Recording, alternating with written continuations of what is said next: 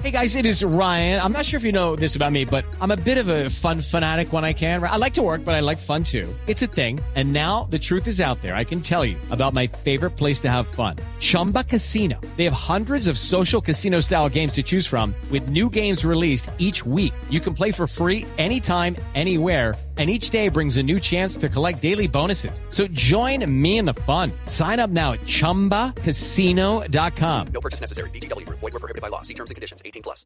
Bueno, 7 y 36 minutos de la mañana. ¿Cómo ganar una beca sin morir en el intento? Uy, yo intenté y no lo logré. Uy, No. yo también he intentado. Mire, hay- sí, La- bueno, pues vean. La Señor. única, la única beca que gané, que fue al 50%, fue cuando estudié cine y producción de televisión y ¿Usted de cine. estudió eso? También, además. Ay, no, tan pilo, ¿no? Porque el secreto Sí. también de esta profesión es, por eso te digo, por eso el secreto de esta profesión es saber cómo estar de este lado y de aquel lado, para tener los dos Exacto. canales abiertos. Muy bien. Bueno, Por eso me gusta. Ah, Bueno, pura paja. bueno. No, eso no. Miren, es que hay un colombiano eh, que se conoce como Pacho Man. Bueno, él se hace decir Pacho Man, se llama Francisco Córdoba. Sí. Y ha sido el colombiano que más ha ganado becas en el país. Uf. Y hasta estuvo a punto de viajar al espacio. No. Sí, o sea, Uy, qué entonces chévere. nos va a contar Buenísimo. con, cuál es la forma de vida Sí. de ganarse una beca. Francisco, muy buenos días. Buenos días a todos. Eh, Francisco, usted Bueno. le quería le quería preguntar, eh, Francisco, ¿usted qué profesión o profesiones tiene o en qué está especializado? Eh, bueno, y, y les cuento, te cuento, María Clara, que yo primero estudié ingeniería de sistemas, Sí, luego me retiré para crear mi primera empresa. sí. Eso fue como el, pr- el primer gran cambio. Y luego ya volví a la academia y terminé administración de empresas comerciales en el Colegio Mayor de Cundinamarca. Estudié nocturna. Ajá. Y después hice una especialización en Alemania con el Blue School en, en- en- en emprendimiento social y una especialización en India en e-learning. ¿Y todas Y con ahorita beca? pues me encuentro haciendo mi maestría, sí, todas con beca. Y ahorita está haciendo la maestría en dónde y de qué? La maestría es en el University College London, Ah. en Londres. eh, se llama Aprendizaje a lo largo de la vida, políticas públicas y administración. Ve. O sea que bueno, ya también podemos decir que ahí de ladito habla alemán, habla inglés, Indio, algo de indio. eh, hindi, In- pero, No, en pero en, en India, en en India hablan inglés. inglés. Sí, En inglés. un Sí, poco claro. Sí, sí. eh, acento distinto, bastante distinto, pero también hablan hindi, ¿no? Sí, muy marcado, muy marcado el acento, pero sí, no, allá hablan más de 26 idiomas oficiales. Ah, bueno, sí, como en todas partes, en muchas partes que hay muchos eh, dialectos. Yo quería preguntarle porque parte del idioma, que es el- la primera barrera, le dicen uno se gana una beca en alemán, uy, yo no hablo alemán, y se tiene que ir en, no sé, tres meses.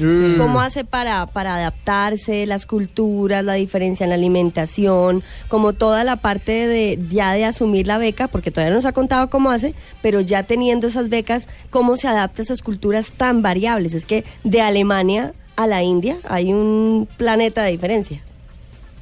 Sí, eh, pues eh, yo desde pequeño mis papás siempre me enseñaron a adaptarme. Me acuerdo cuando me decían, oiga, cómase todo, no importa que no le guste. Y, y desde ahí, yo cuando llego a otro país, Mm. yo trato de probar todo lo que haya y, y me programo mentalmente a que, bueno, voy a pasar X tiempo, no voy a vivir toda la vida acá, entonces tengo que acostumbrarme a la comida.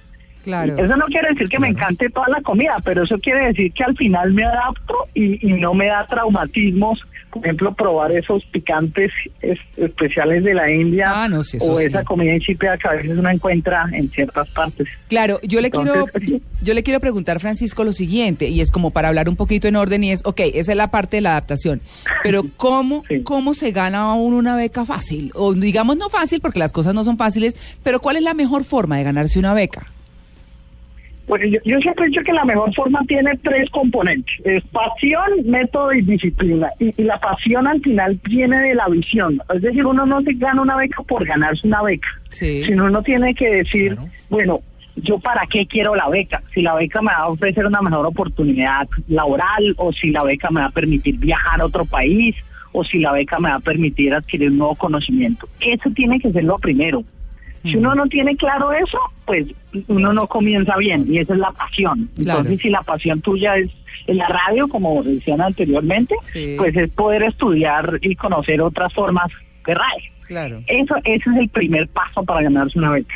Y luego ya es un método muy, muy específico. Cada uno puede crear el método que quiera. Pero bien lo decíamos, si necesitas inglés, pues necesitas saber cuánto necesitas en inglés. Entonces necesitas TOEFL, que es un examen especializado. ¿Cuánto te piden en ese TOEFL? Si vas a, a Francia, un DALF, ¿cuánto te piden en ese DALF? Si ya sabes lo que te piden, te pones a estudiar. Ajá. Y a través de la vida y la disciplina es que vas a poder en algún momento conseguir la beca. Bueno, y esas Entonces, Perfecto. sí, claro, eh, eh, son, son entonces los tres pasos, pasión, método y disciplina, sin duda. correcto. La parte económica, ¿qué? Porque es que, bueno, se gana la beca y pueda que la universidad diga, la- lo cubrimos el 100%, pero, Pero solo. puede que diga hasta eso, porque también hay becas que son 70-30, 50-50, bueno, hay diferentes clases de becas. Pero el tema de la manutención fuera, por más ganas, pasión y demás, ¿cómo le hace a? José? Solo el avión. Ah, claro. Sí, sí. Sí, eh, por ejemplo, yo he tenido todo tipo de becas, desde las becas que me cubren todo, por ejemplo, en la de mi maestría me cubren desde los viajes hasta la manutención, eh, pero también he tenido becas que no me ofrecen el tiquete aéreo, pero me ofrecen la manutención. Ya. Entonces, lo que yo he hecho siempre es acudir a familia y amigos y yo les digo, miren, ¿saben qué? Me gané esta beca. Eh, y necesito, mi meta es conseguir un millón, dos millones, tres millones, lo que sea, para lograrlo. Entonces me pongo a trabajar extra y aparte hago una convocatoria familiar y de amigos para que me aporten. Estira el sombrero. Y así lo he logrado. Estire el sombrero. Sí, es, toca estirarlo. Sí. ¿Y esas becas le dan alguna posibilidad de tener práctica profesional? Porque tiene muchísimos estudios, pero a la hora de la verdad de, de- de hacer, ejercer lo que ha aprendido, ¿ha tenido la oportunidad? Claro, porque recuerda que co- como yo comencé primero en la universidad y luego me retiré de la universidad, yo estuve muchos años fuera de la universidad haciendo empresa. Claro. O sea, yo era eh, de ese tipo de emprendedores que trabajas 20 horas al día y duermes 4. Mm. Y luego, después de un par de años de estar ahí en ese mundo, fue que decidí volver a la academia. Entonces, yo no he tenido ese tipo de prácticas, sino siempre he creado mi propio empleo. Francisco, Eh, y sí, si, no, así ha si- sido. si no es muy imprudente, ¿cuántos años tiene usted? 29. Oh, Ah, no, pero pues yo 29, pensé que, era que tenía mucho más. Ah, Yo también. está chiquito. es de Géminis.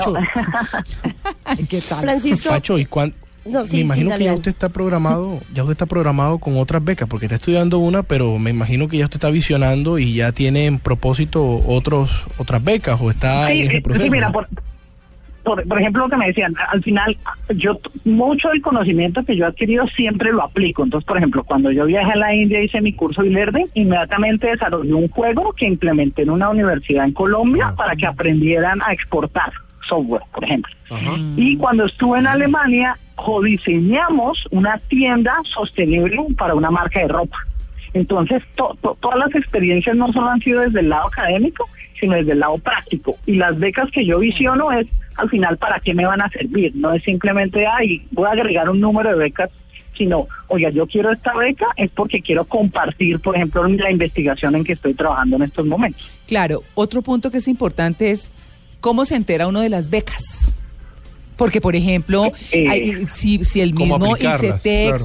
Y hay organizaciones que, que promueven las sus becas y dicen, oiga, es que la gente no, No se aplica, inscribe, sí. no se inscribe eh, eh, porque no, no saben o, o no sé. Entonces, ¿cómo, ¿cómo se enteran de las becas? Yo, mira, una cosa a mí que me sorprende es, yo siempre digo, ¿cómo se ganaban las becas hace 50 años? Hoy en día con el Internet tenemos, es un mundo de posibilidades. Con solo entrar a Twitter y ustedes colocar hashtag becas o hashtag scholarships, ya comienzan a buscar. Si uno coloca becas para colombianos, ya te va a aparecer una página. O sea, ya existen una cantidad de, de cosas en Internet. Lo que uno sí debe hacer es organizado. ¿Qué quiere decir? Encuentra esas 10, 20 páginas que están listando becas todos los días y te inscribes a los boletines. Ah. Y con los boletines todos Todo los días los revisas y dices, ah, aquí puedo aplicar, esta puede ser mi beca. Llega el newsletter, ¿no? Que se Aquí estoy Claro, viendo exacto, una dirección que se llama Locos por las becas. Ah. Eh, Francisco, preguntarte. Exacto. María Clara hacía la presentación de, de- de- de tu hoja de vida y hablaba sobre esta posibilidad de viajar al espacio. ¿Cómo fue eso? ¿Como ingeniero o, o- o en función de qué, de qué materia? Ah, bueno. Eh, eh, ese fue ese fue un programa que, que hizo una organización global que, siempre reúne muchos jóvenes. Yo hago parte de una comunidad que se llama los Global Shapers, que es una comunidad de jóvenes líderes del Foro Económico Mundial. Y ahí me llegó una comunicación que decía, oiga, hay, hay una oportunidad para postularse. Entonces, ¿qué era? Pues cualquiera en el mundo se podía postular. Yo envié mi primera postulación y luego comenzó un proceso de filtro. ¿Qué querían?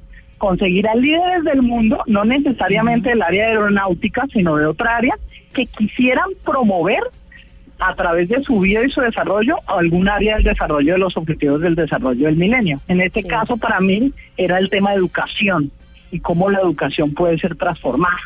Entonces, yo pasé por varias pruebas, entrevistas, videos, hasta que seleccionaron a los 30 en el mundo y pues yo era el único colombiano dentro de ese batch de los 30. Y al final seleccionaron a los tres y lamentablemente pues todos los tres que seleccionaron, todos eran angloparlantes de nacimiento. Entonces, Yo creo que fue un bias ahí un poco, pero bueno, pero fue una experiencia muy linda y, y era para viajar al espacio con este nuevo tipo de aeronaves eh, de turismo espacial.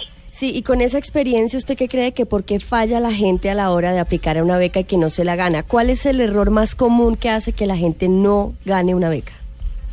El error más común es que siempre creen que se la van a ganar la primera vez y cuando les dicen que no, ya dicen, no, esto no es para mí, Dios no quiere, es mejor yo quedarme acá. Es decir, tienen que aprender a que 10 veces les van a decir que no, pero la onceava, esa va a ser la beca. ¿Ve? Si ustedes creen que a la Sí. quinta vez es no y, y desisten, ahí ese es el problema de las becas. Bueno, pues ahí está el Bueno. tema para todos, interesantísimo. Eh, además, pues los tres pasos chéveres, pasión, método y disciplina, ya saben. Y no hay que darse por vencido. Eso que está diciendo Francisco No es muy que- importante, porque, porque está mencionando justamente que hay gente que a la primera dice, ay, no, esto no fue para mí, Dios no quiso. No, no. hay que insistir. Pues miren Peñalosa después de 20 años. Sí, claro, persistir, hay que persistir. Ah, bueno, no le metamos política al tema, pero es la verdad. O sea, digamos que Sí, claro. el que persiste, el que persevera alcanza, nos decían las mamás. Así que hay que hacerlo. Francisco, muchas gracias por su atención con En Blue Jeans de Blue Radio. Muchas gracias a todos, María Clara, Tito, Carolina. Bueno, muy bien.